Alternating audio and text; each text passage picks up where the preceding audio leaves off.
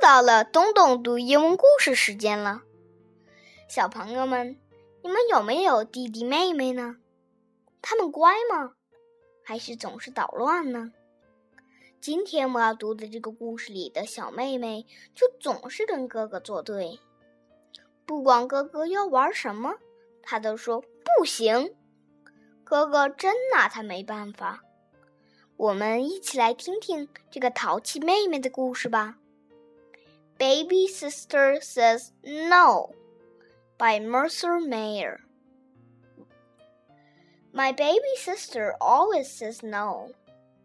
One day my friend came over to play, but my baby sister wouldn't leave us alone. We started to make a model boat, but my baby sister said, No boat!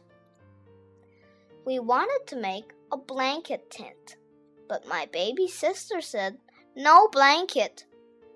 I tried to give her one of her dolls, but she wasn't interested. She said, No doll.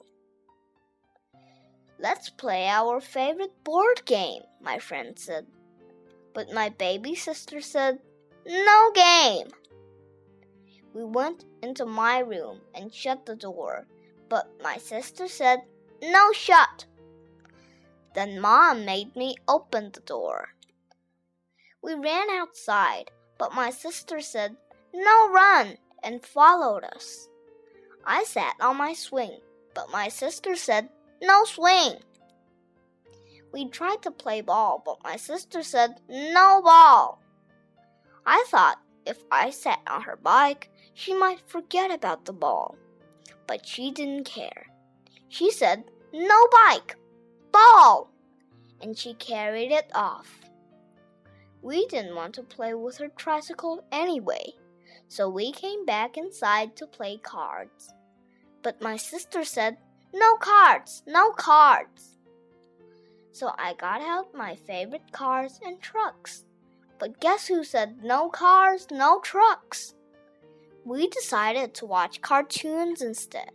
But my sister said no tunes.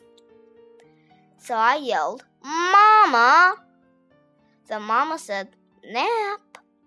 But my sister said, No nap. But mama always wins, and my sister took a nap.